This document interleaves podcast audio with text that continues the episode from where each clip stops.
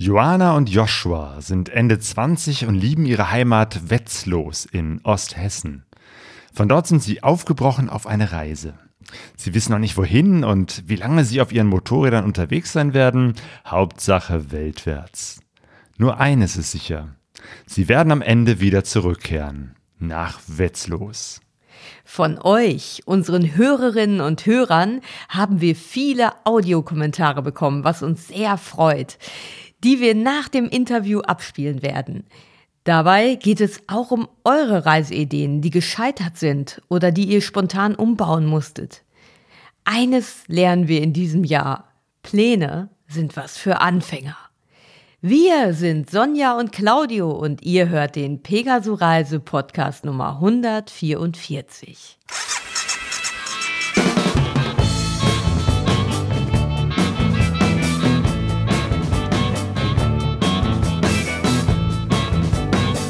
Pegasus Reise. Expeditionen mit den Ohren. Herzlich willkommen zu Pegaso Reise.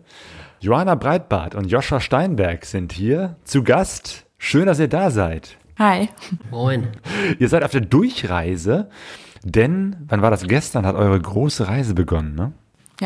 Ja, gestern sind wir losgefahren. Jo, und eure erste Station ist das Limettenhaus hier in Essen. Das freut uns natürlich. Äh, große Ehre, dass ihr hier vorbeischaut, bevor ihr noch äh, weiter rauscht. Was habt ihr vor? Ja, wir wollten als erstes mal unseren guten Freund Claudio besuchen. Das war natürlich die erste Zielsetzung. Und ähm, dann noch ein paar andere Freunde in Deutschland. Moin sind wir in Mannheim. Dann fahren wir, glaube ich, nach Stuttgart wobei der Gute sich noch nicht gemeldet hat, der Flo. Ja, dann fahren wir zu äh, Trail-Kollegen in der Nähe von Salzburg. Und dann äh, geht es nach Friedrichshafen. Und dann geht es nochmal in die Schweiz. Da hat ein Kumpel von mir jetzt ein Kind bekommen, den habe ich seit einem halben Jahr nicht mehr gesehen. Mal Hallo sagen. Ja, und dann geht es so peu à peu Richtung Süden. Wie weit Richtung Süden wollt ihr fahren? Also wir werden dann erstmal nach Italien fahren, bis nach Sizilien runter. Da werden wir uns Zeit lassen. Ja, und dann wollen wir von dort äh, mit der Fähre übersetzen nach Griechenland. Äh, in der Hoffnung, es ist dann alles noch so möglich. Aber wir gehen mal davon aus. Und dann mal schauen. Griechenland-Rundreise, dann wollen wir in die Türkei und von dort eigentlich nach Ägypten. Mal schauen, was ja. Corona so dazu sagt. Genau. Das ist auf jeden Fall unser Ziel. Corona zerschießt ja gerade ganz viele Reisepläne. Ja, ne, man, ihr schaut einfach mal, ähm, welche Grenzen gerade offen sind und wo es euch hinführt. Ähm, aber ihr habt euch richtig viel Zeit genommen. Ne? Ihr habt richtig eure Jobs gekündigt, Wohnung aufgelöst. Also ihr habt schon vor, äh, mehr als eine kleine Runde zu drehen. Ja, es war halt geplant vor dieser Pandemie und ja, die, die Jobs waren schon gekündigt und äh, es ist eigentlich auch so, dass die Erfahrung der letzten Reisen zeigt, auch wenn das jetzt wieder eine neue Situation ist, aber jede Reise ist eine neue Situation, äh, dass es meistens besser geht, als man denkt. Als meine erste Reise nach Afrika anstand, da brach dort auch drei Monate vor meiner Abreise Ebola aus. Und ich wollte die Westküste Afrikas bereisen, genau da, wo quasi der Ebola-Hotspot war.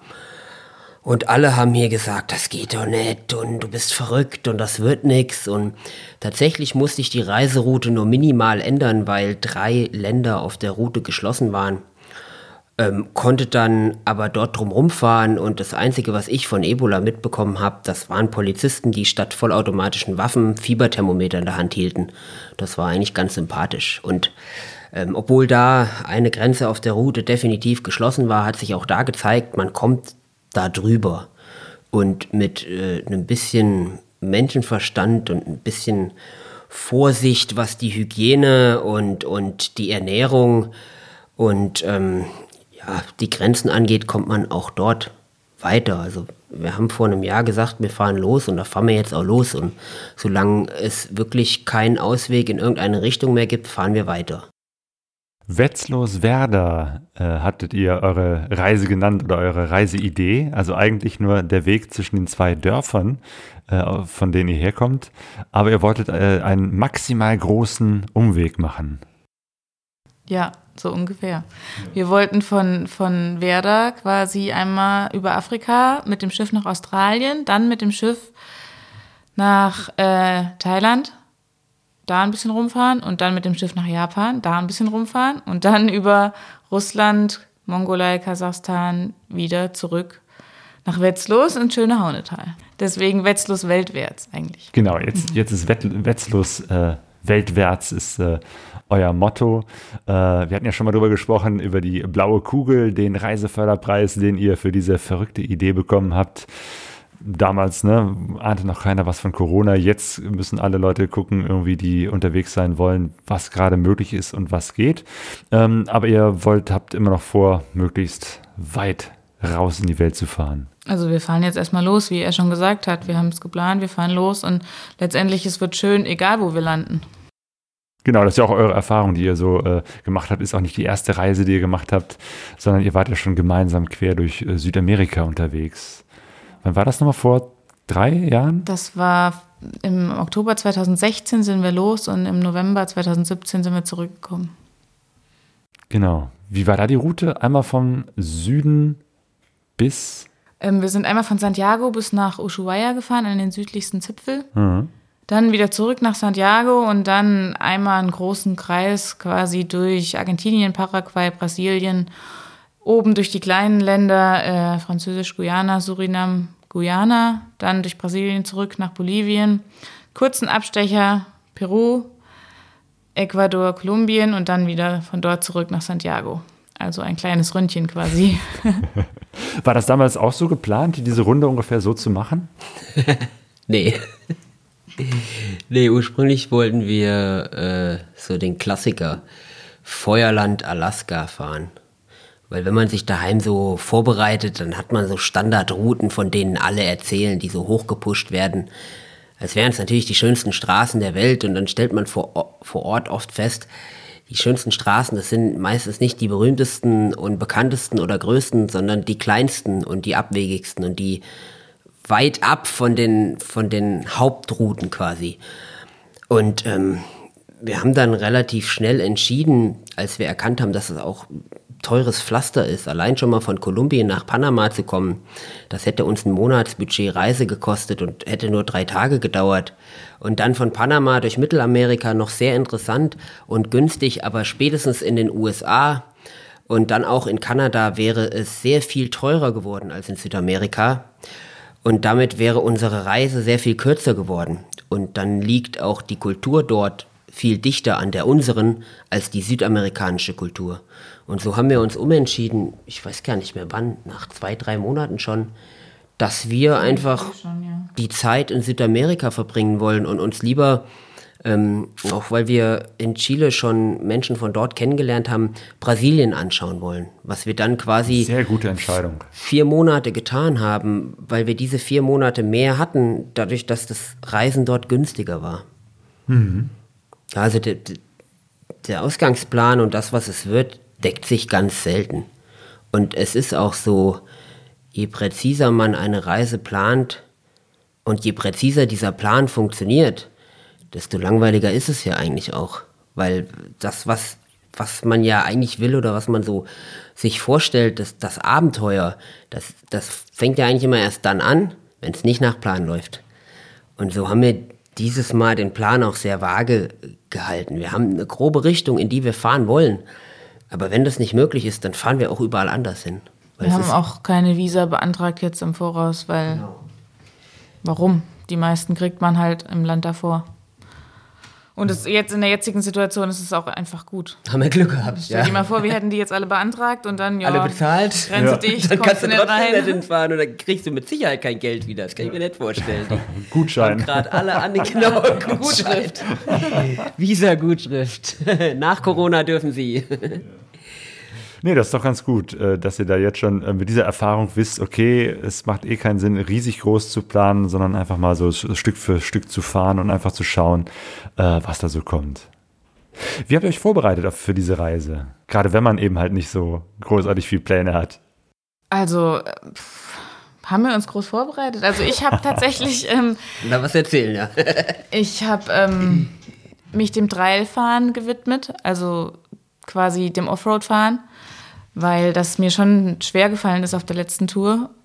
Also zum, zum Schluss hin dann leichter, aber ja, ich wollte einfach nicht, dass ich mir diesmal dafür, da so viele Gedanken drüber machen muss, ob ich jetzt die Schotterpiste fahren kann oder die Sandstrecke. Und ja, das hat ganz gut was gebracht. Also ich denke, ich bin da jetzt viel sicherer und kann auch viel ruhiger da in die, die Reise reingehen als das letzte Mal. Mhm. Trial fahren, das ist ja nochmal die, die höchste Disziplin, wo man wirklich äh, fast mit ganz wenig Tempo, aber die übelsten äh, Hindernisse überwindet. Ne? Ja. Hast du da so, so, so ein extra Training gebucht und, und das gemacht oder wie funktioniert das? Ähm, also wir haben bei uns äh, einen Dreilverein, wo der Josh als Kind quasi schon gefahren ist und immer noch Mitglied ist. Und irgendwann meinte er auch, wollen wir uns mal wieder so eine Dreimaschine kaufen? Wir können die uns ja teilen. Und naja, ich war am Anfang nicht so begeistert. Und dann hat es aber schon Spaß gemacht, weil man natürlich merkt, man wird besser und es macht mehr Spaß. Man hat nicht mehr so viel Angst. Man schafft Dinge, die man noch vor zwei Wochen nicht geschafft hat. Ja, und dann äh, haben wir halt in Heringen auch den, wo der Dreilverein ist, äh, ein Gelände, ein schönes, wo man halt wirklich alles ausprobieren kann. Hänge, Steine, Böschung. Äh, ja, und dann habe ich äh, dort einen Lehrgang gemacht. Da waren wir zu fünft in einer Gruppe mit einer Trainerin. Und das bringt halt wirklich richtig viel, weil die dann genau dir Tipps geben kann, wo es jetzt hängt, warum es nicht klappt. Und ja, da habe ich am Ende der Woche nicht schlecht geguckt, was ich plötzlich alles konnte. Hey, Also ja, der, das ist gut. der Verein ist halt, also ich bin da groß geworden. Ich habe da Motorradfahren gelernt. Und deswegen war ja in Südamerika auch die große Schwierigkeit, dass unser Fahrniveau so unterschiedlich war. Weil ich gefahren bin, seit ich acht Jahre alt bin. Und sie hat kurz vorher einen Führerschein gemacht. Und es war tatsächlich schon so mein Plan nach der letzten Reise, dass ihr so ein bisschen mitzugeben. Also natürlich habe ich sie nicht gezwungen, sondern es muss von einem selbst kommen. Aber ich selber hatte das Interesse, wo ich ja ähm, zehn Jahre pausiert habe, wieder Trail zu fahren, weil ich in Südamerika auch erkannt habe, wie wichtig das ist und wie weit mich das vorwärts bringt. Und der Verein ist halt auch super nett und familiär. Also sie ist da hingekommen und war gleich Teil des Vereins, weil sie zu mir gehörte. Und nie habe ich aufgehört, dort ehrenamtlich aktiv zu sein. Obwohl ich nicht gefahren bin, war ich ähm, jedes Jahr Punktrichter bei der Hessenmeisterschaftswertung, habe dort ähm, mit Rasen gemäht, um das Gelände vorzubereiten und habe tatsächlich in der Lehrgangswoche, die jeden Sommer dort stattfindet, die ähm, Anfänger, also die Kinder unterrichtet eine Woche lang. Also ich war als Trainer dort und ähm, wollte aber tatsächlich nicht, und da waren wir uns einig, dass sie bei mir trainiert. Weil das können wir auch daheim machen. Und es ist immer noch mal ein Unterschied, ob dir das jemand anderes, jemand externes sagt oder ob ich ihr das sage. Also wir haben auch oft daheim trainiert und es gab da schon äh, die ein oder anderen Reibereien. Aber Also vom Niveau her wäre ich eigentlich tatsächlich in seiner Gruppe gewesen. Aber In der das, Kindergruppe. ich habe mich dafür eingesetzt, dass du nicht bei mir bist. ja, ich wollte das ja auch nicht. Deswegen habe ich dann Ist vielleicht besser für die Beziehung. Ja, so. ich habe ich hab dann quasi das äh, Niveau höher bin ich mitgefahren, was natürlich schwierig war, gerade die ersten zwei Tage, aber das war auch möglich. Ich habe dann halt eine minimal leichtere Route gekriegt äh, wie meine Mitstreiter und ja, man lernt halt auch mehr, wenn man mehr gefördert wird, ne? Du sahst halt auch aus, als hätte ich dich eine Woche lang geschlagen. Ja. Oberschenkel blau, Schulter blau, Arme blau. Das war schon ein Einsatz. gut nachvollziehen, weil erst letztes Wochenende äh, war ich äh, auf einem Enduro-Einsteigertraining. Ähm, wir sind ja hier im Ruhrgebiet und hier ist echt das Problem, hier gibt es natürlich auch viel Grün und, und, und, und auch Wälder, aber einfach äh, unheimlich viel äh, Menschen. So, wir sind ein, ein, ein super dichter Ballungsraum. Das heißt, hier gibt es äh, keine Offroad-Strecken, die man mal eben so fahren kann, weil hier sind überall Schilder und überall laufen auch Leute lang. Also mal irgendwie durch den Wald ballern ist halt nicht möglich. Und da gibt es eben halt in Duisburg einen Verein, die haben tatsächlich ein richtig tolles Gelände, Duisburg Nord, ähm, wo man eben halt so trainieren kann. Und äh, da war jetzt dieses Wochenende wieder so ein Einsteigertraining. Ich habe schon mal so ein Einsteigertraining vor irgendwie zwölf Jahren oder so, 2008 äh, besucht. Ähm, das heißt, eigentlich, ja, habe ich mich von vornherein gesagt, Leute, äh, ich gehe äh, wieder in die äh, tiefe Einsteigergruppe, war da waren auch so die etwas besseren oder etwas schlechteren, man sollte sich selber einschätzen. Und das war schon super heftig, ähm, ja, bei den ganz niedrigen Level äh, Einsteigern im, innerhalb des Einsteigertrainings. Ähm, und es ist toll, was man da irgendwie alles lernt und, und wie schnell man da plötzlich Fortschritte macht, einfach nur durch das Tun, das Fahren, ein paar Tipps, fahr mal so, fahr mal anders, äh, probier mal hier zu sitzen, probier mal da zu stehen und das auszugleichen und so und äh, plötzlich stellt man fest, ach ja, so einfach geht das. Ja. Und wenn man dann danach auf der Straße fährt, dann ist es wie Fahrradfahren. Weil das ist natürlich total easy dann. Ja, ja, ja, stimmt. Das ist, fördert überhaupt die Sicherheit auf dem Motorrad. Ja. Also ich erzähle das auch immer, dass äh, das A und O eigentlich das Fahrkönnen ist. So dieses, was hast du für Taschen da dran hängen und, und was hast du für Reifen und was hast du für ein Moped, das ist eigentlich irrelevant, wenn du das, was du hast, beherrschst. Und deswegen so ein Enduro-Training ist ein tausendmal sinnvolleres Investment als, was weiß ich, das neue Nonplus-Ultra-Motorrad, was sonst wo angepriesen wird, was ich aber überhaupt nicht fähig bin zu beherrschen mit, mit meinem Fahrkönnen. Und bei uns ist halt das Schöne, wir haben ja zusätzlich zu dem Dreilgelände auch noch einen Wald von einem befreundeten Landwirt, der ist sechs Hektar groß, da kann ich machen, was ich will. Das ist ein, ein natürlicher Graben. Mit Kumpels haben wir da eine Strecke reingebaut, mit Schikanen, mit, mit querliegenden Baumstämmen, mit alten äh, Reifen da drinne. Und da können wir halt quasi Tag und Nacht, das sind von uns drei Kilometer, da kann ich auch mit der unangemeldeten Maschine hinfahren, können da üben. Also du bist herzlich eingeladen, Hey. auch keine Frage der Kosten, mit Unterkunft im Gästezimmer. Und wir machen da gerne nochmal bei uns ein schönes Wochenende. Oh ja. Enduro-Training. Das ist cool. Das, das würde ich echt gerne Weil bei uns floriert das nicht so, weil bei uns kann halt jeder äh, in den Wald fahren mit dem Motorrad. Das ist Ja. zwar auch nicht erlaubt, aber wir haben halt nicht so viele Menschen auf viel, viel mehr Fläche. Ja, Und von das daher ist der Vorteil, kennt ja. es jedes Kind. Eigentlich jeder Zweite bei uns fährt schon Motorrad lange bevor er es darf. Okay, ja, es ist eigentlich schon richtig, äh, so wie du das sagst, ne? es kommt nicht auf das Motorrad, nicht auf die Ausrüstung, sondern auf den äh, Fahrer, die Fahrerin an. Äh, trotzdem würde ich gerne mit euch über Motorräder und Ausrüstung oder so sprechen, weil auch äh, da habt ihr ja euch, äh, glaube ich, lange mit beschäftigt und euch für bestimmte Maschinen und für eine bestimmte Ausrüstung äh, entschieden. Ähm, die Motorräder, mit denen ihr jetzt hier seid, sind das auch die, mit denen ihr in Südamerika unterwegs wart? Also wir sind in Amerika mit Honda XR 190ern gefahren. Diese Modellreihe wird hier aber nicht verkauft. 190 Kubik ist unattraktiv. Also ihr habt euch die 125 auch in, in Südamerika in Südamerika gekauft, gekauft Ah, ja, und auch wieder okay. verkauft. 125 ist so die, die äh, Standardklasse für Fahreinsteiger und dann gibt's hier eigentlich, geht's erst ab 250 wieder los. Und ähm, wir waren aber sehr zufrieden mit Honda und der Zuverlässigkeit auf der letzten Tour und begeistert von der Ersatzteilversorgung, die eben in jedem Land gegeben war. Also haben wir eine Maschine gesucht, die einen derart kleinvolumigen Motor hat, dass man sie weltweit noch verkaufen kann. Also eine 600 Kubik Maschine, das ist in den allermeisten Ländern dieser Welt schon gigantisch groß. Von 1200 Kubik wollen wir gar nicht sprechen. Und deshalb gibt es dort nirgendwo Ersatzteile für. Aber 250 Kubik und gerade diese Honda CRF 250L, die wir fahren, die wird in der Art in vielen, vielen Ländern auf der ganzen Welt verkauft. In, in Afrika, in Südamerika haben wir die auch öfter gesehen, die Maschine, in eigentlich jedem Land. In Asien, da wird sie auch produziert. Und deswegen haben wir diese Maschine gewählt, weil äh, unserer Meinung nach sowieso eigentlich jede Maschine, die hier verkauft wird, genug Leistung hat. Weil wer wirklich reist, weiß, dass Leistung irrelevant ist. Es sei denn, du hast äh, den Anspruch, äh, was weiß ich, die Big Daddy-Düne hochzufahren in Namibia. Da brauchst du dann schon mal äh, 40 PS aufwärts. Ja, aber äh, wer fährt da hoch, nur um mal ein Bild zu machen? Aber das ist kein Reiseziel, da muss ich nicht drüber fahren. Und das heißt, die 23 PS dieser Maschine reichen völlig aus. Wir sparen damit Sprit, jede Menge, weil wir zwischen zweieinhalb und drei Liter Sprit auf 100 Kilometer verbrauchen und dadurch sparen wir natürlich auch wieder Gewicht, weil wir weniger Sprit mitschleppen müssen. Die Maschine wiegt ihre 146 Kilo, glaube ich, was äh, so leicht ist, dass ich sie alleine auch noch aufheben kann, wenn jetzt mal der Partner schon mal vorweggedüst ist, was schon mal vorkommen kann. Und dann haben wir natürlich dieses Konzept weitergedacht und äh, haben da einfach Satteltaschen drüber geworfen. Nichts mit Koffern oder ähnliches, weil zum einen sind die gefährlich, wenn man so im Sand mitlaufen muss, dann schlägt einem der Koffer immer in die Wade und der ein oder andere hat sich davon auch schon das Wadenbein gebrochen. Und dann ist es so, dass Koffer natürlich mangels Flexibilität gern kaputt gehen. Die sind robuster als Satteltaschen, keine Frage. Aber äh, wenn eine Satteltasche äh, kaputt geht, dann gehe ich zum Schuster und lass die reparieren. Und wenn so ein Aluminiumkoffer aufbricht, ich hatte das schon in Afrika, da bist du erstmal aufgeschmissen, weil in Afrika die wenigsten Aluminium schweißen können. Und mit Panzerband kommst du auch nicht weit.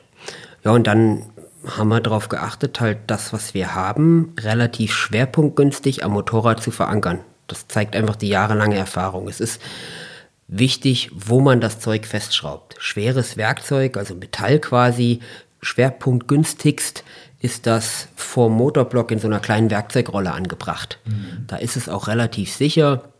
Und ähm, dann so äh, Benzin oder Wasser haben wir in der Nähe des Schwerpunktes rechts und links einfach an den Motor ähm, befestigt mit Spanngurten. Da haben uns auch die Leute gesagt, wie Spanngurte um Motor, wird das nicht so heiß? Sag ich, naja, ein reiner Polyester-Spanngurt hat eine Schmelztemperatur von 225 Grad, das ist europaweit genormt, das sind die mit dem blauen Etikett. Und ähm, der Motor, wenn der außenrum 225 Grad erreicht, dann hast du andere Probleme als einen schmelzenden Spanngurt. Und die mit genau, dem blauen und die Maschine Etikett. Hat einen wassergekühlten Motor wird also auch so. Ja, ja, genau, heiß. ist ein wassergekühlter Motor. Das stimmt, das muss ich dazu sagen. Ähm, ja, und dann äh, ansonsten habe ich mir hinten so einen äh, 8 Liter Edelstahltank schweißen lassen, beziehungsweise mitgeschweißt. Ähm, der hängt gegenüber des Auspuffs, wobei der Honda nicht viel Platz ausgenutzt wird, sodass wir da jetzt 8 Liter Wasser haben. Sie hat an der Stelle noch eine Werkzeugrolle. Ja, und dann haben wir paar Satteltaschen, so Standards von Louis und Polo genommen, die habe ich unter die Nähmaschine gelegt und so umgenäht, dass ich die vorne rechts und links an der, Bekleide, an der Verkleidung befestigen kann, dass man halt während der Fahrt was hat, wo man reingreifen kann. Äh, Reisepass, mal eine Sonnenbrille, ähm, mal ein Spanngurt und Klebeband, griffbereit, mal ein Brillenputztuch, halt alles ohne, dass ich absteigen muss. Und da die Maschinen sowieso aussehen werden wie Sau, haben wir auch die Verkleidung angebohrt, haben da Flaschenhalter dran geschraubt und halt alles in Griffweite. Also da, da ist schon viel Hirnschmalz reingeflossen. Aber das Allermeiste ähm, haben wir selber gemacht. Also eigentlich ist das alles unter der eigenen Nähmaschine mit der eigenen Flex, dem Schweißgerät vom Nachbarn und ähm, dem Stahl von, von einem befreundeten Anlagenbauer da dran gekommen. Naja, also auch diese Taschenträger habt ihr auch selber gemacht. Genau, alles. Abstandshalter, Taschenträger, Hitzeschutz am Auspuff. Das habe ich teilweise, die Joanna lacht immer auf unserem Gullideckel vorm Haus, weil der ist nämlich stabil genug, habe ich das mit meinem Hammer zurechtgedengelt, weil ich habe nämlich keinen Amboss. Und ähm, ja, bis jetzt hat es gut gehalten. Wir haben schon mehrere Offroad-Einsätze ausprobiert, natürlich vorher. Das Zeug ist stabil. Es ist halt wirklich auf dieses Motorrad, die Situation, das Teil angepasst. Nicht ein Teil standardisiert für 20 verschiedene Modelle, wovon es bei fünf nicht funktioniert, sondern wirklich nachgedacht, wie muss das aussehen, um genau dahin zu passen und dann mit den Händen halt gefertigt. Und ich bin heute schon einmal umgefallen und es hat alles gehalten. Hey. Aber nichts Dramatisches, oder? Nee, nee. Ich wurde angefahren vom lieben Josh, mehr oder weniger. Und äh, Dein Arsch war zu breit. die, Satteltasche, die Satteltaschen haben sich berührt und dann bin ich in die andere Richtung weggekippt. Aber nichts passiert, klar, im Stand, alles gut. Und am Material aber auch nichts. Also nichts verbogen, nirgendwo ein Loch drin, alles top.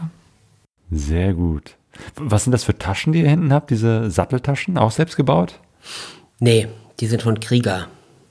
Das ist eine US-amerikanische Firma, die sind so selbstbewusst und geben zehn Jahre auf ihr Produkt. Dann sahen die sehr robust aus und die sind halt schön tief gezogen. Ich finde Satteltaschen, die so in die Breite oder die Länge gehen, nicht so gut, weil das bei den Enduros nicht so passt. Aber die sind halt wirklich von Sitzniveau, ziehen die sich bis runter auf Achsenhöhe, sodass du schön dicht am Motorrad alles verankert hast. Und die haben ein gutes System. Außen haben die einen sehr, sehr robusten ähm, Polyester-Gewebestoff, so ähnlich wie so eine Gewebeplane am LKW. Ähm, darunter haben die eine Schicht Leder an den äh, empfindlichen Punkten, an den Ecken, die halt auf die Straße reiben könnten gegen Abrieb bei höheren Geschwindigkeiten.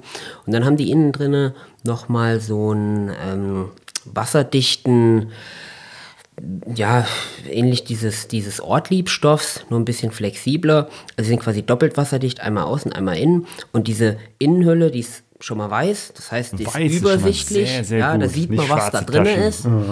Ähm, und die kann man einfach ähm, mit einem Klett rausklippen, waschen und wieder reintun. Weil wer eine Weile reist, drei, vier Monate, weiß, wie das da drinnen aussieht.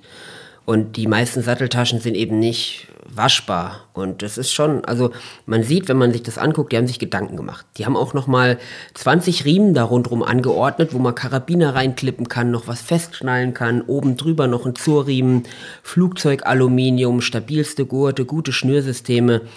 Das Ding ist einfach handwerklich wirklich durchdacht. Das gefällt mir einfach. Es gibt Dinge, die guckt man und fasst man an und denkt sich, das ist wertig. Und dann gibt es Dinge, die guckt man und fasst man an und denkt sich, ob das mal hält. Und meistens ist so das erste Gefühl das Richtige. Ich habe die in der Hand gehabt und dachte mir, ja, wir werden Freunde. Und das hat einfach gepasst. Und bis jetzt sieht das auch so aus, als würde es so bleiben. Ich bin gespannt. Was man ja auch über die Jahre äh, oder vor allem mit der, mit der Erfahrung des Reisens äh, lernt, ist ja auch äh, auf Dinge zu verzichten, wenig Gepäck äh, mitzunehmen und eigentlich so nur die, die Dinge, die, die man wirklich braucht oder von denen man weiß, dass man sie braucht. Ähm, wie seid ihr da so dran gegangen? Habt ihr mittlerweile auch so für euch Dinge entdeckt, wo ihr wisst, okay, das ist ganz wichtig, das nehme ich mit und andere Dinge, die lasse ich ganz bewusst äh, zu Hause, die muss ich nicht mitnehmen? Ja, also das war diesmal tatsächlich überhaupt gar kein Problem. Wir haben jeder vielleicht eine halbe Stunde gepackt. Und halbe Stunde nur? Ja, also du hast halt im Kopf, was du brauchst. Ein paar Klamotten, äh, Regenkombi vielleicht, äh, dann, ich sage immer mein Büro, also Stift, Zettel, Tagebuch, äh, ich habe Kindle noch dabei zum Lesen, ähm, Werkzeug, Motorradklamotten und los. Die Hygienetasche? Ja, genau. Hygienetasche, Elektriktasche haben wir noch mit jede Menge Ladekabeln, was man so braucht. Und ja. Also wir haben das halt auch bei uns im Schrank liegen, weil wir ja übers Jahr mehrere Motorradtouren machen, kleinere. Das heißt, das ist so ein Standardregal mit so viereckigen Fächern und da liegt das sowieso fertig drin.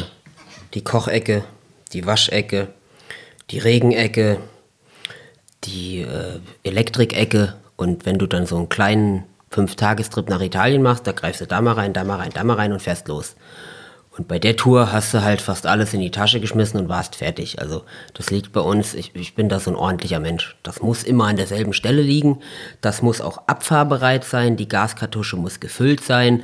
Und ich möchte dann, wenn mich ein Kumpel anruft, ey Josh, machen wir das Wochenende mal in die Alpen, dann möchte ich sagen, alles klar, in fünf Minuten stehe ich vor der Tür. Also das, deswegen, halbe Stunde klingt wenig, ist aber tatsächlich so. Weil das Zeug liegt sowieso fertig da vor Ort. Und die Gaskartusche ist auch voll. Ihr kocht mit Gas, ne? Ihr seid. Äh, ja, hier oder? in Europa. Ja. Aber Eigentlich kochen wir mit Benzin. Genau, also ich mache mir keine Illusionen. In Afrika finde ich die passende Gaskartusche nicht. Mhm. Und äh, man kann auch nicht so viel Adapter mitnehmen, dass man das Gas beliebig umfüllen kann. Daheim fülle ich das Gas tatsächlich selber um. Das ist zwar verboten und gefährlich und was man sich nicht alles darüber erzählt. Funktioniert aber seit drei Jahren, ich sitze immer noch hier. Und spart viel Geld und sogar Müll. Allerdings ist es in Afrika so, man weiß nie, welches Gasgemisch die verwenden. Und es gibt tatsächlich Gasgemische, die neigen dazu, ähm, mit Temperatur sehr starke Volumenänderungen zu haben. Was jetzt in einer großen, massiven, genormten Gasflasche egal ist, weil die haben extreme Wandstärken, was aber in meiner kleinen Aluminiumgaskartusche sehr gefährlich werden könnte. Und weil die dort über die Gemische nicht so viel aussagen können vor Ort, weil denen das relativ egal ist, ähm, kann ich das nicht einfüllen. Ich habe keinen Bock, dass mir das Ding in der Satteltasche platzt und dann kann ich meine Klamotten nicht mehr verwenden. Also dann doch besser einfach auf Benzinkocher. Ja, Benzin kriegst du halt auf der ganzen Welt. Das Ärgerliche ist halt, es brennt sehr dreckig und ineffektiv. Das heißt, du brauchst mehr Brennstoff, es stinkt. Man kann Benzinkocher problemlos im Zelt verwenden, wenn man sich damit auskennt. Das Risiko ist aber natürlich höher als ähm, mit einem Gaskocher und dadurch, dass die Abgase sehr penetrant sind, äh, ist es auch nicht so angenehm, da dann drin zu schlafen. Der Schlafsack riecht dann danach und deswegen hier in Europa, wo das easy ist, nehmen wir Gas. Ich habe einen Kocher, den kann ich, ähm, die Bedüsung kann ich ändern. Das ist ein Akt von fünf bis zehn Minuten, wenn man es mal gemacht hat, dann ist der auf Benzin umgestellt. So, und da muss ich im Prinzip nichts dran tauschen, außer so ein kleines Düsenset. Das ist also auch kein Volumen. Und deswegen also das funktioniert. Das Einzige, was beim Packen ein bisschen länger gedauert hat, wie immer, sind die Medikamente. Ich habe da so ein lustiges Bild, wie die Medikamente für drei Monate auf dem Küchentisch stehen. Da ist dann, gut, unser Küchentisch ist jetzt halb so groß wie deiner hier. Da sind dann so 50 Prozent des Küchentisches sind gefüllt mit so Papier, Plastikpackungen, wie das halt aussieht. Antibiotika und so weiter. Und dann Wir hatten ja schon mal so ein, äh, kurzes Interview Ja. dafür, aber für die, die es nicht gehört haben, äh, du brauchst sehr viele Medikamente, ähm, du hast Mukoviszidose Mhm. und bist dazu dadurch immer darauf angewiesen, bestimmte Medikamente dabei zu haben. Ja, also Mukoviszidose und Diabetes. Bei der Mukoviszidose ist das Problem die Masse der Medikamente, rein volumen- und gewichtstechnisch.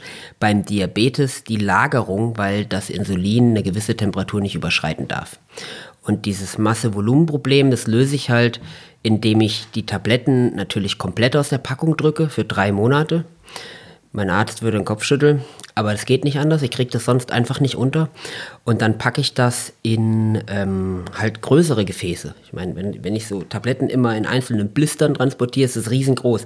Wenn ich die alle rausdrücke und in ein großes Gefäß fülle, dann sinkt das Volumen ähm, und minimiert sich um ein Vielfaches. Das heißt, dieser halbvolle Küchentisch ähm, war dann äh, nur noch, ich sag mal so 20 mal 20 Zentimeter vollgestellt mit so drei, vier großen ähm, Bottichen und ähm, das Gute auch, diese Dinger, die äh, Flaschen, in die ich die reingefüllt habe, sind komplett wasserdicht.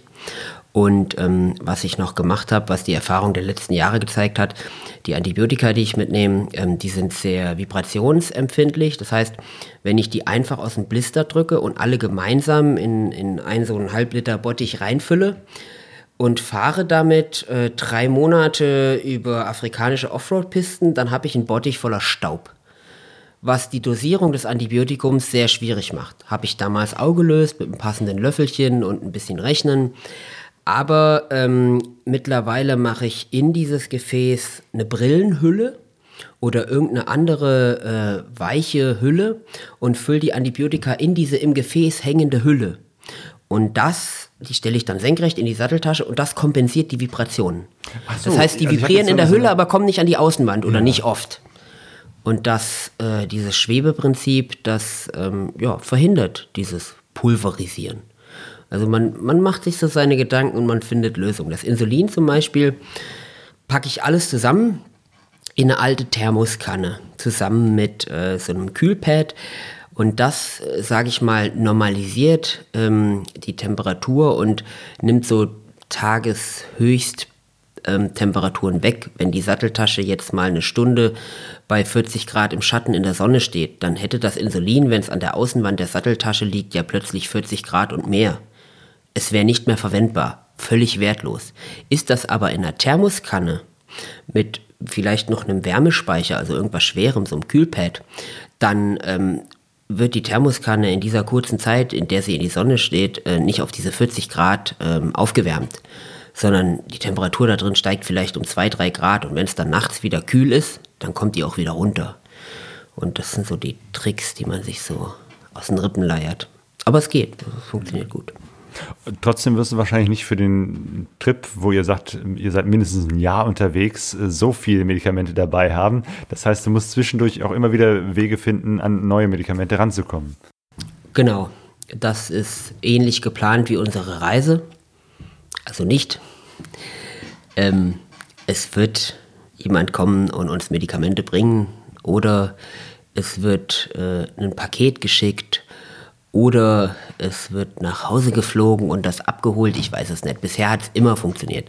Es hat tatsächlich in ganz Südamerika zufällig funktioniert, dass immer ein Bekannter oder ein Bekannter vom Bekannten oder ein Leser unserer Seite oder ein Instagram-Fan, wie auch immer, zufällig ungefähr dorthin geflogen ist, wo wir gerade waren und der hat sich dann bereit erklärt, die Medikamente in sein Gepäck zu nehmen und uns zu bringen, was die absolut sicherste Methode ist, die Medikamente zuzustellen.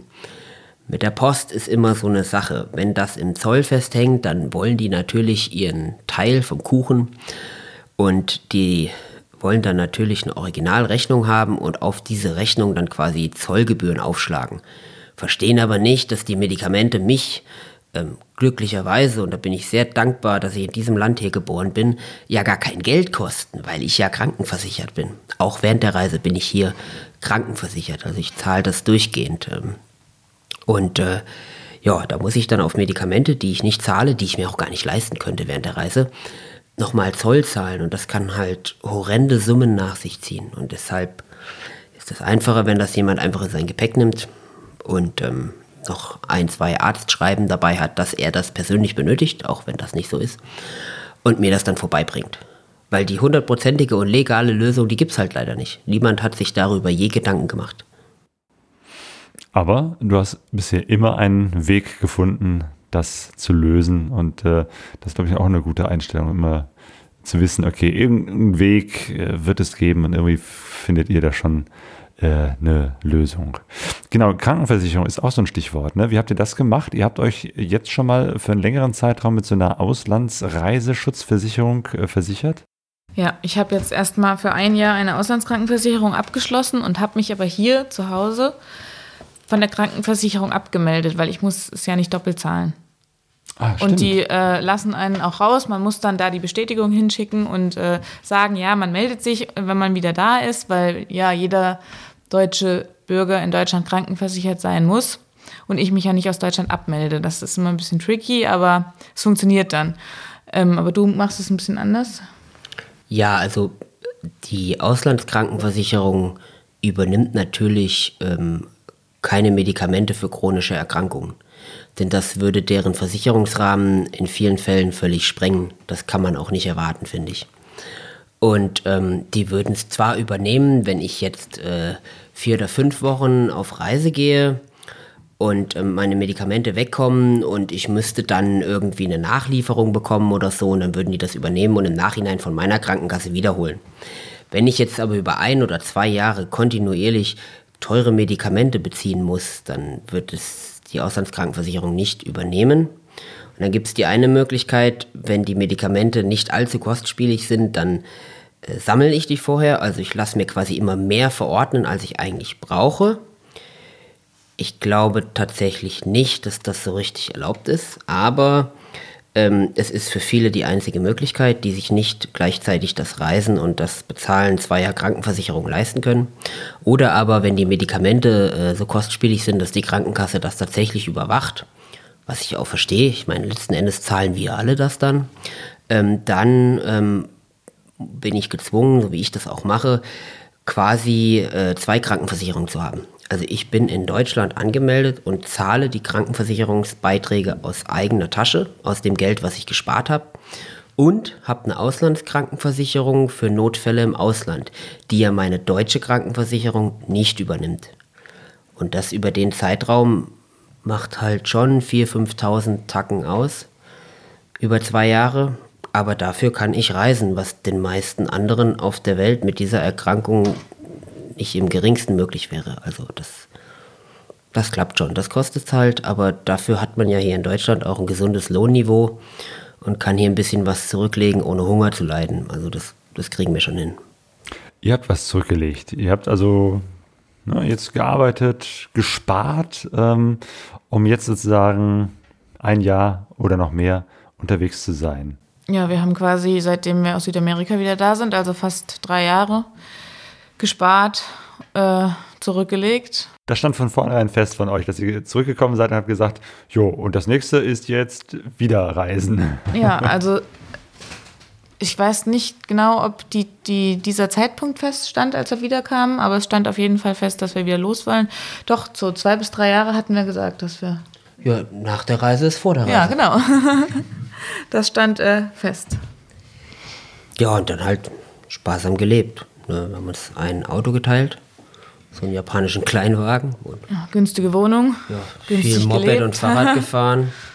Also wirklich schon konsequent auf diese Reise hingearbeitet. Und jetzt habt ihr die Wohnung äh, aufgelöst. Ihr habt gerade schon erzählt, dein Bruder wird da jetzt einziehen, was natürlich sehr schön ist. Und dann habt ihr eure Jobs gekündigt oder wie macht ihr das? Ja, also ich hatte vor der Südamerika-Reise ja auch äh, den Job gekündigt. Ich arbeite äh, im Kindergarten als Erzieherin ähm, und hatte Glück. Danach konnte ich wieder einsteigen, relativ easy. Und musste ich jetzt aber dieses Mal wieder kündigen, weil die mir natürlich auf unbestimmte Zeit das nicht freihalten können. Ähm, aber als Erzieherin, erstens brauche ich mir keine Sorgen machen, werde ich auf jeden Fall danach wieder was finden. Und bin auch guter Dinge, dass ich da, wo ich jetzt aufgehört habe, wieder anfangen kann. Ihr lasst so viele Dinge zurück, habt euch so lange Zeit, ähm, ja, im Prinzip sparsam gelebt, äh, um genau diese Reise zu machen mit diesen zwei Mopeds, äh, der wenigen Ausrüstung, die, dabei, die ihr dabei habt. Warum macht ihr das? Ihr hättet doch mit dem ganzen Geld äh, so viel anderes Schönes tun können. Was ist das, das euch auch nach dieser anstrengenden Südamerika-Reise so motiviert, dass ihr sagt, okay, und jetzt drei Jahre lang ganz bescheiden leben, um dann wieder loszuziehen? Naja, das sind äh, Erfahrungen, die einem keiner mehr nehmen kann im Nachhinein. Es ist jetzt was anderes, als ob ich jetzt das Geld spare, äh, mir ein Mordsauto oder ein Mordshaus kaufe. Das habe ich zwar dann, aber ob es mich letztendlich glücklich macht, weiß ich nicht. Von der Südamerika-Reise zum Beispiel, da kann ich jetzt noch von zehren, wenn es einem mal nicht so gut geht oder keine Ahnung, man denkt dann halt daran und oder man freut sich auf die nächste Reise. Man weiß einfach, dass, dass, dass man da ausgibt, dieses Geld, was man dafür braucht, ist einfach gut angelegt, weil diese Erfahrungen, die Bilder, die, die Menschen, die man kennenlernt, die Kulturen, das kann einen keiner mehr nehmen. Welche Bilder kommen dir so in den Kopf, wenn du an diese Reise denkst? Also erstens natürlich die Menschen, die wir kennengelernt haben, zu denen wir auch immer noch Kontakt haben. Äh, die Landschaften, die, die unterschiedlichen äh, Klimazonen, äh, manchmal äh, Gerüche oder Musik, was man so erlebt hat, was einem gerade einfach so einfällt, wenn man was damit assoziiert, wenn man hier in Deutschland ist und denkt, oh ja, damals in Südamerika, da war das aber so und so. Das ist ganz schwierig zu beschreiben. Das kommt dann einfach mal zwischendurch und man fühlt sich wieder ja, leichter irgendwie. Man, man weiß, dass es da einfach noch tausend andere Wege gibt. Also ich glaube, wenn man hier so im Alltag festhängt, dann sieht man immer nur den einen Weg, den, der, wie man meint, vorgeprägt ist. So, ne, den, den Trott, morgens aufstehen, Kaffee trinken, an die Arbeit gehen, sich über den einen oder anderen Kollegen aufregen, wenn es schlecht läuft, irgendwie vom Chef angekackt zu werden, ist der Tag schon hinfällig, dann kommt man nach Hause, dann hat man von morgens noch nichts abgespült und dann fällt einem ein, man muss noch Müll rausbringen und dann hier noch was sauber machen. Und dann war noch der Kumpel, der kam vorbei und wollte was von einem. Und dann, dann denkt man halt, ja, so ein Mist, was bringt das alles? Heute wieder nichts geschafft für dich selbst. Dann, also die Situation gibt es bei uns auch. Und dann, dann kommen so Momente aus der Reise, wenn man dann, also ich, ich setze mich dann, was weiß ich, auf unsere Terrasse, also das heißt ins Fenster und guck, äh, wir haben keine Terrasse, und guck übers Dorf und atme die Luft ein und dann versetzt man sich so ganz kurz an einen Moment der Reise zurück und dann merkt man, dass es da draußen diesen Ort, den gibt es immer noch zu demselben Zeitpunkt. Und äh, da fragt man sich, was, was ist da jetzt? Was wäre, wenn ich da jetzt wäre? Und man wird sich bewusst, dass man überhaupt nicht gezwungen ist, hier zu, hier zu sein. Man, man kann, wenn einen das zu viel stresst, flüchten. Erstmal nur in Gedanken und dann weiß man aber, man ist ein freier Mensch. Ne? Man kann überall hingehen, alles tun, was man möchte. Und ähm, dann fällt einem der Alltag und, und solche Situationen viel leichter, weil man merkt, man steigert sich da nur rein, aber eigentlich gibt es gar kein Problem. Also eigentlich Luxusprobleme sind das oftmals bei uns. Ja, eine Kleinigkeit gegen das, was man schon geschafft hat auf so einer Reise. Und ähm, ja, man kommt dann da viel entspannter wieder raus. Und äh, man, man, man hängt sich nicht so auf. Ja, man kann jederzeit flüchten, hast du gesagt. Ähm, gibt ja Menschen, die sind so unzufrieden mit äh, ihrer Umgebung, mit ihrem Leben oder so und, und wollen dann nur reisen, um, um da wegzukommen. Aber ne, ich, wir haben uns ja eben schon ein bisschen unterhalten. Ich habe ja das Gefühl, dass ihr eigentlich jetzt äh, euer Leben oder auch der, die, die, der Ort, wo ihr lebt, äh, dass ihr da schon eine gute Verbindung habt. Also es ist jetzt nicht so, dass ihr äh, wegfahrt, weil Wetzlos so doof ist, sondern im Gegenteil, ihr seid ja unheimlich gerne. Ja, ja, also das ist unsere Heimat, Haunetal. Äh, und da werden wir auch wieder äh, zurückkehren nach der Reise und dann, ja, meine Kollegen sagen immer, ja, und dann, dann werdet ihr sesshaft. und das Haben die wahrscheinlich wird, vor der letzten Reise auch schon gesagt, ne? ja, nee, so nichts. Also das ist jetzt eher so, jetzt erst aufgekommen und das wird auch so sein und das wird auch dann in Haunetal stattfinden.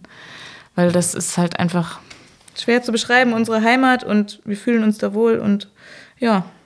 Also diese Flucht ist, ist nur eine gedachte Flucht, die aber schon völlig reicht, um sich wieder zu resetten und sich den Stress selbst zu nehmen. Aber wie sie sagt, das ist eine Gegend, in der geht man in den Supermarkt, ohne dass man Geld dabei hat. Dann wird die Quittung angepinnt und man darf drei Stunden später kommen und darf das bezahlen.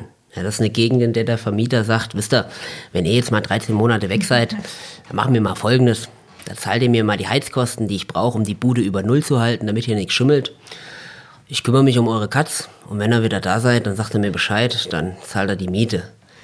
Also das ist extrem relaxed einfach. Wir, wir fühlen uns dort total wohl, Ja, wir wegen sind- der Menschen auch. Wir sind da ja total verwurzelt. Wir haben alle unsere Freunde da. Ich habe die Arbeit auch da. Also besser kann es eigentlich nicht laufen.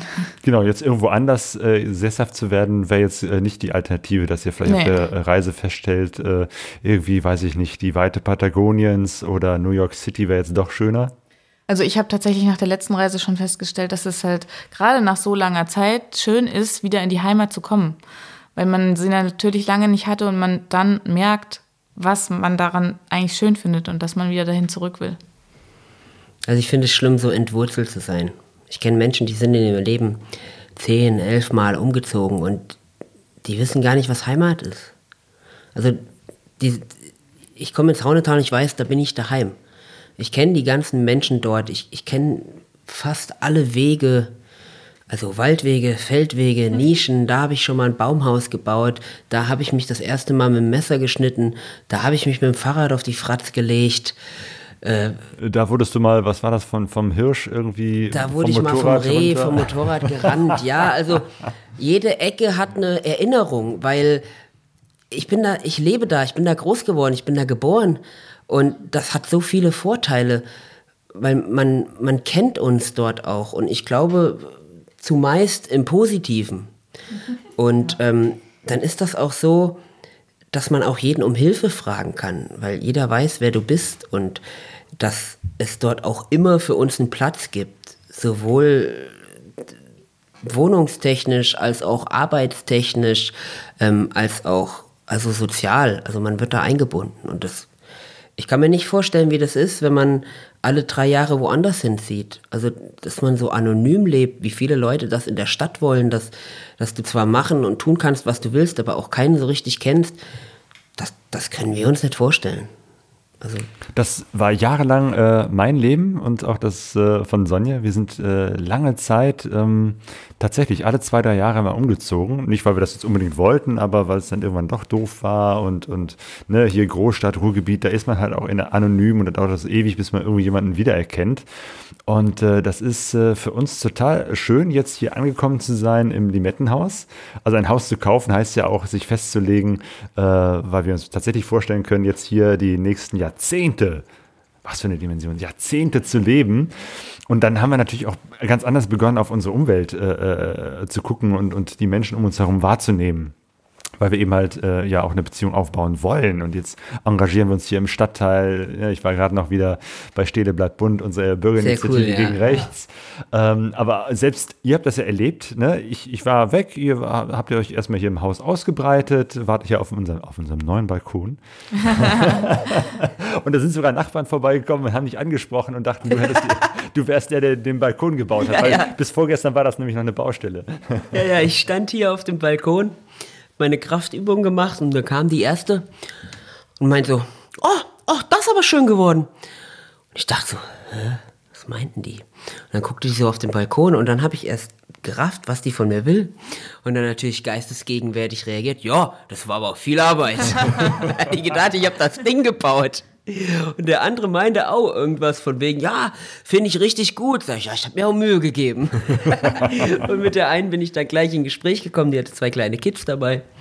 So ein bisschen unterhalten, hat mir erklärt, warum der Zeppelin hier hin und her fliegt. Das war für mich ganz faszinierend. Genau, vom Flughafen Mulheim-Essen, ist ein kleiner Sportflughafen, die haben da den großen Zeppelin. Und ja, das ist toll. Also äh, das äh, ist schön, eine Basis zu haben, von der man aus reisen kann, aber von, zu der man ja auch äh, gerne wieder zurückkehrt. Morgen werdet ihr wieder aufbrechen. Jetzt seid ihr erstmal hier, verbringt hier noch den Abend, äh, übernachtet bei uns im Gästezimmer. Wie werdet ihr morgen weiterfahren? Was ist euer nächstes Ziel? Wir fahren morgen äh, Richtung Mannheim zu einem guten Bekannten von ursprünglich Joschs Eltern, aber mittlerweile auch von uns. Du hast da mal gewohnt? Der hat dir quasi Obdach gewährt. Genau, ja, ich hätte in, in, in so zwei, drei völlig überteuerte Wohnungen ziehen können. Da habe ich gesagt, nischt, ich schlafe in meinem Zelt. Und dann hat er mich vom Zelt aber nach der zweiten Nacht auf den Dachboden eingeladen. Und da ich dort nicht nur gewohnt habe, sondern auch die Kinder betreuen durfte, die waren dann noch 13 und 15. Und ähm, die Eltern waren froh, dass sie immer mal nächtlichen Ausgang hatten, ohne dass die Kids da Mist machen. Und ich war dann so ein bisschen der Ersatzpapi.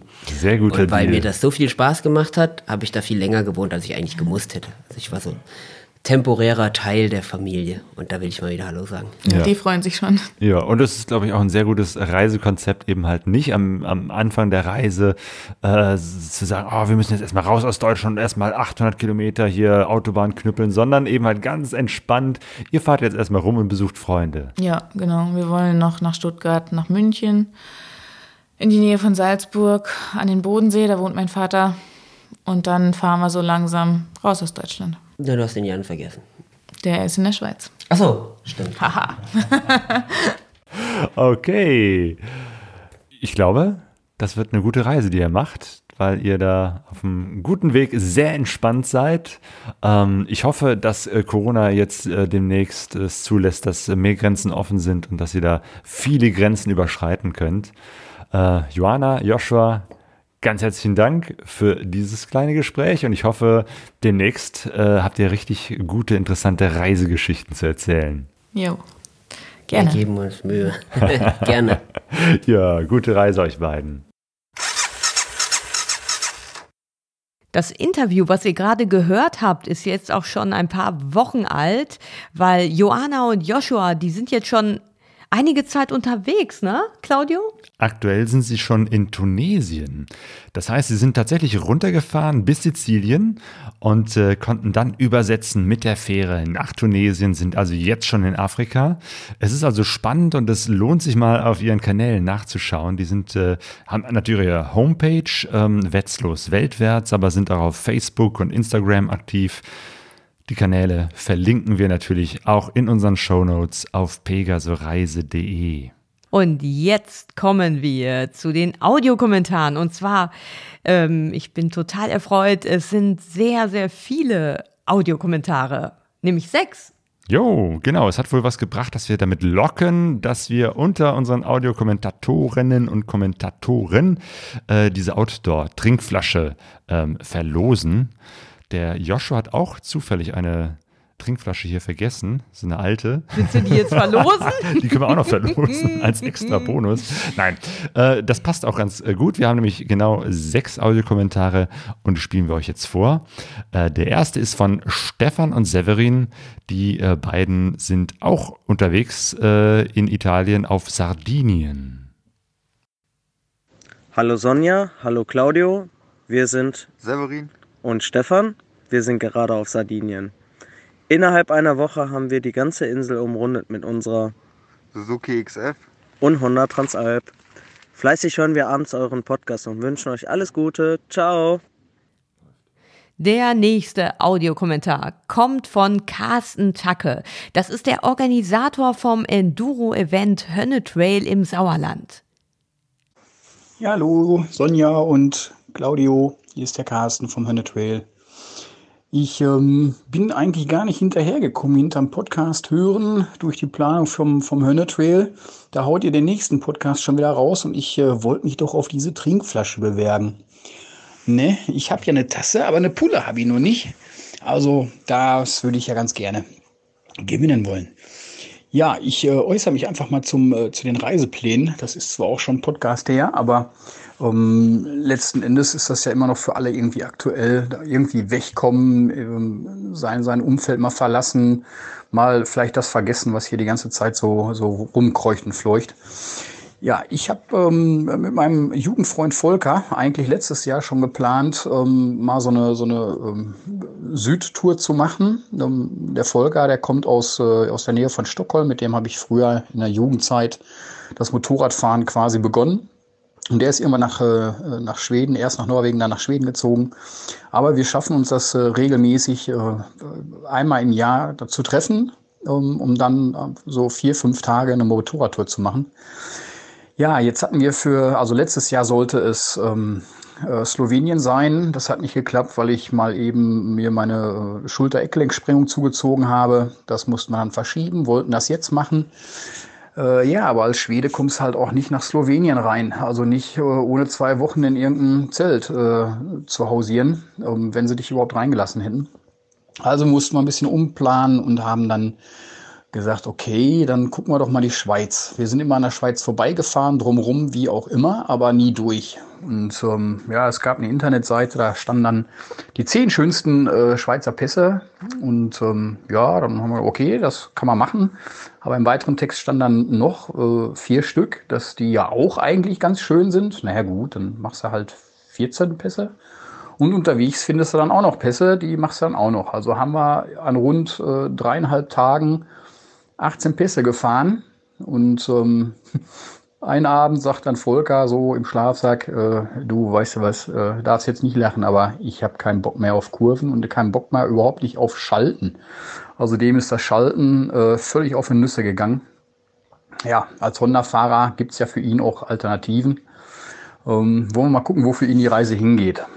Ja, das war eigentlich so unser unsere Auszeit für dieses Jahr, dass wir gesagt haben, jupp, äh, auf jeden Fall Moped fahren und ähm, ja, einfach Wind durch die Nase blähen lassen. Jo, ich ähm, wünsche euch alles Gute, das war mein Beitrag. Ähm, den neuen Jingle finde ich übrigens super mit der Mundharmonika, macht mir richtig Freude. Ja, macht weiter so. Bis denn. Tschüss. Ja, von dem Carsten, der sich in der Schweiz den Wind durch die Nase hat blähen lassen, jetzt zu Zweien, die bis vor kurzem noch in der Schweiz gewohnt haben, mittlerweile aber in Italien unterwegs sind. Und zwar Heike und Gerd. Hallo, Claudio und Sonja. Hi zusammen. Viele liebe Grüße aus Italien. Wir sind auf einer kleinen Insel, von deren Existenz wir bis kurz vorher nichts wussten bisschen nördlich von Rom und haben gerade euren Podcast gehört. Äh, da ging es ja darum, Reisen in drei Wochen oder in drei Jahren. Und da habt ihr gesagt, ja, wir dümpeln da so in Europa rum oder nicht wir, sondern die Leute. Und wir müssen sagen, Europa ist schön. Ja, ist wirklich schön. Und wir sind äh, nicht unbedingt glücklich über die Situation mit Corona und so weiter. Wir sind aber dennoch glücklich, dass wir uns mal ganz in Ruhe Europa angucken können. Genau, wir hätten uns niemals so viel Zeit äh, geplant gehabt für nur Europa oder nur für Italien und ein bisschen die Länder darum. Und deswegen freuen wir uns jetzt, dass wir das ein bisschen genauer anschauen können. Und wir sind jetzt auf dem Weg in Richtung Sizilien und wenn alles gut geht, gehen wir dann rüber nach Griechenland. Wir machen ein bisschen eure Reise weiter, die ihr ja dieses Jahr nicht machen konntet. Genau. Also ihr Lieben, ganz liebe Grüße ähm, nach Deutschland und nach für alle oder an alle Zuhörer. Alles Gute und bleibt gesund. Bis dann. Tschüss. Ich finde das witzig. Irgendwie sind unsere Audiokommentare, die wir von euch bekommen haben, sehr ähm, Italienlastig. Irgendwie habe ich das Gefühl, Italien erfährt jetzt so eine Renaissance, weil auch der nächste Beitrag, der nächste Audiokommentar, ähm, der kommt vom Jonas und der ist oder war zu dem Zeitpunkt der Audioaufnahme äh, in der Toskana Richtung Sizilien. Hi, ich bin der Jonas. Ich bin momentan auch auf Reise. Ich wollte eigentlich ab April Richtung Osten fahren. Es hat leider nicht geklappt. Corona hat mir einen Strich durch die Rechnung gezogen. Ich wollte äh, nach Georgien, Kirgisistan, Kasachstan, Usbekistan und Russland, Mongolei. Das hat jetzt leider nicht geklappt. Dann bin ich erst nach Norden hochgefahren, bis ich dann vor der Kälte flüchten musste und jetzt gerade ähm, in Italien unterwegs bin, Richtung Sizilien. Jetzt habe ich mir hier in der Toskana euren letzten Podcast angehört mit den äh, Bär, mit den Bären. Und wollte dazu sagen, dass ich mit zwei Freunden 2015 nach Island gefahren bin das war meine erste richtige Motorradtour. Wir hatten drei Wochen Zeit. Und wir kommen aus Süddeutschland, aus, aus der Nähe von Ulm. Und dass wir nicht äh, ja, bei der Anfahrt komplett hier einen ganzen Tag lang mit den Motorrädern auf der Autobahn hochfahren müssen und unsere Stollen quasi schon runtergerieben haben, bevor wir überhaupt in Dänemark angekommen sind, haben wir uns in Ulm den Mietwagen, äh, den Transporter gemietet, haben dort unsere drei Motorräder reingeladen und sind dann damit an einem Tag hoch nach Flensburg gefahren und haben den dort wieder abgegeben. Wir haben die, die Nacht dann noch äh, im Transporter übernachtet, direkt auf dem Parkplatz von der Vermietstation, haben dann am nächsten Morgen das Auto abgegeben, konnten dort auch unsere Spanngurte äh, deponieren und sind dann über Land äh, nach Hirtshals hoch, komplett durch Dänemark an einem Tag durchgefahren und mussten dann am nächsten Tag in die, in die Fähre und sind zwei Tage mit der Fähre noch gefahren. Es waren auch vier Tage Anfahrt, aber die Option mit dem Mietwagen, die war, also mit dem Transporter, fand ich für mich die, die, die beste Lösung. Einfach, wir konnten den abgeben, wir mussten den nirgendwo stehen lassen. Wir haben den quasi nur für einen Tag bezahlt und wir mussten nicht zu dritt äh, da auf der Autobahn hochfahren. Was ja, was ja Reifen, Sprit und Nerven kostet, vor allem aber Nerven. Und mit den äh, Stollenreifen oder diese Semi-Stollenreifen, die wir drauf hatten, die wollten wir halt auch nicht komplett abfahren, bevor wir da oben in Island angekommen sind. Und für mich war das eigentlich eine, eine super coole Lösung. So. Jo, danke für den Podcast und macht weiter so. Ja, Jonas, dann äh, wünschen wir dir immer frische Reifen, die nicht so schnell abgefahren werden. Ähm, und wenn du dich beeilst, dann triffst du vielleicht ja noch Heike und Gerd ähm, in Sizilien. Und jetzt kommen wir zu einem Hörer der ersten Stunde, zum Hershey.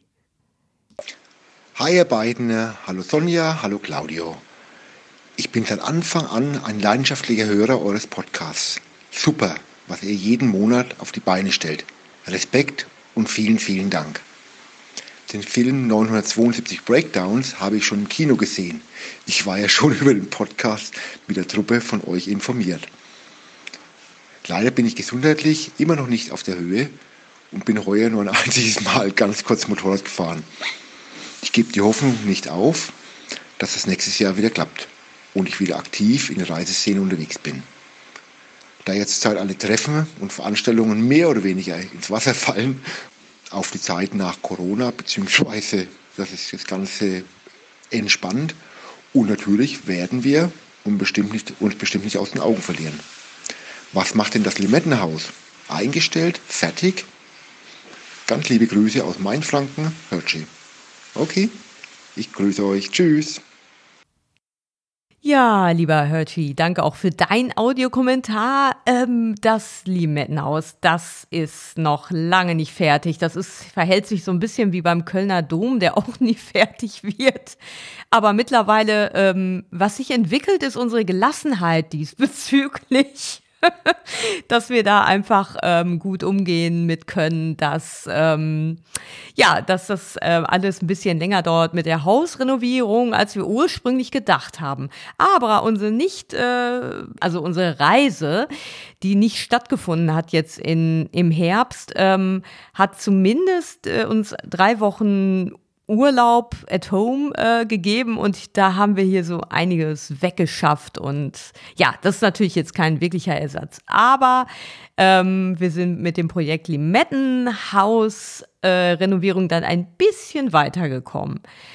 So, und jetzt kommen wir zum letzten Audiokommentar und der ist vom Andreas Luigi. Hallo Sonja und Claudio äh, von Pegaso Reisen. Ja, also, ihr wollt jetzt wissen, was meine Pläne gewesen sind für dieses Jahr. Das war eigentlich USA an der Westküste mit Freunden. Es wollten sogar, äh, ein Pärchen wollte sogar dort heiraten, aber das große C hat uns da leider einen Strich durch die Rechnung gemacht. Es sollte halt nicht sein. Aber es gibt ja Alternativen. So war ich dieses Jahr äh, mit Freunden in, äh, bei der Hohen Tatra unterwegs, schön durch das Isergebirge, Riesengebirge, weiter bis ähm, zur Hohen Tatra. Auch eine sehr schöne Gegend, mit dem Motorrad zu fahren, hat Vor- und Nachteile, wenig äh, Verkehr, weil nicht so bekannt, alles fährt in die Alpen. aber es wird, es ist, ist auch sehr schön. Man kann dort echt gut auch schöne Touren machen. Ähm, dafür war ich dieses Jahr auch in, der, in den Alpen und zwar beim Stilfser Joch. Eine kurz entschlossene Reise dorthin. Das Wetter hatte gepasst. Ähm, kein Tag Regen. Schön den Pass fünfmal hoch in drei Tagen. Ich war nur für drei Tage dort und es hat ähm, wunderbar gepasst, bei wenig Verkehr unterwegs zu sein. Ja, schöne Gegend dort, muss man mal so sagen. Also, macht weiter so euren Podcast. Ich höre ihn sehr gern. Alles Gute. Hier war der Andreas aus Görlitz. Ciao. Ja, Andreas, auch dir vielen Dank für deinen Audiokommentar. Mensch, du warst ja richtig viel unterwegs in den Alpen und in der Hohen Tatra. Ja, klasse. So, das waren unsere sechs Audiokommentare. Jetzt kommt der spannende Augenblick. Jetzt kommt der spannende Augenblick. Wir nehmen hier unseren Original ähm, von Konrad Amandi äh, bedruckten mit dem Pegaso-Reise-Logo geschmückten Würfelbecher. Jetzt hört man gar nicht, da ist nur ein Würfel drin, Genau, weil. weil es sind ja nur sechs. Wir, wir brauchen noch mehr Audiokommentare, damit wir mal zwei Würfel da reintun können. Dann, dann kann man das auch hören. Vielleicht kann man das so als, als nächstes äh, Ziel für, die, für den nächsten Podcast äh, äh, nehmen, dass wir zwölf Kommentare anpeilen. Genau, wir haben die jetzt durchnummeriert äh, nach der Reihenfolge, wie wir sie gespielt haben. Von Ja. 1 bis 6. ähm, soll ich dir den Vorrang lassen, Claudio? Ja, Komm. du kannst ruhig würfeln. Ja, okay. So, nochmal gut rühren. Und jetzt völlig uneingenommen und ohne zu mogeln, ich nehme den Becher ab und Die Eins. Hey. Stefan und Severin. ihr habt die Outdoor-Trinkflasche gewonnen. Herzlichen Glückwunsch. Herzlichen Glückwunsch. Jetzt weiß ich gar nicht mehr, waren die auf Sardinien oder sind die schon zurück? Oh, Ja, Ähm, ähm, meldet euch nochmal bei uns, ja. äh, damit wir wissen, wo wir die jetzt hinschicken, die Flasche. Genau. Und ihr anderen nicht traurig sein, wir werden weiterhin Ausschau halten nach irgendwelchen Objekten, die wir weiter verlosen. Ähm, und dann könnt ihr wieder euer Glück versuchen. Aber toll auf jeden Fall, dass ihr alle mitgemacht habt. Und ja, wir freuen uns auf weitere Audiokommentare von euch. Genau, vielleicht wollt ihr auch kommentieren, wenn es nichts äh, zu gewinnen gibt, weil es ist einfach schön von euch äh, zu hören, Ja. äh, was ihr so macht, äh, wo ihr gerade unterwegs wart oder seid, ähm, damit es eben halt nicht nur äh, so einseitig ist, dass ihr uns hört, sondern wir wollen euch, unsere Hörerinnen und Hörer natürlich auch hören. Ja, und ich finde es einfach schön zu hören, wie ihr alle damit umgeht und ähm, wie ihr alle doch so ja einen Weg findet, mit dieser Situation umzugehen. Ja, und ich wünsche euch allen nicht das große C, sondern ganz viel hohes C, um die Abwehrkräfte zu stärken. Ja, und eine gute Zeit. Wir wünschen euch eine gute Reise. Gute Reise!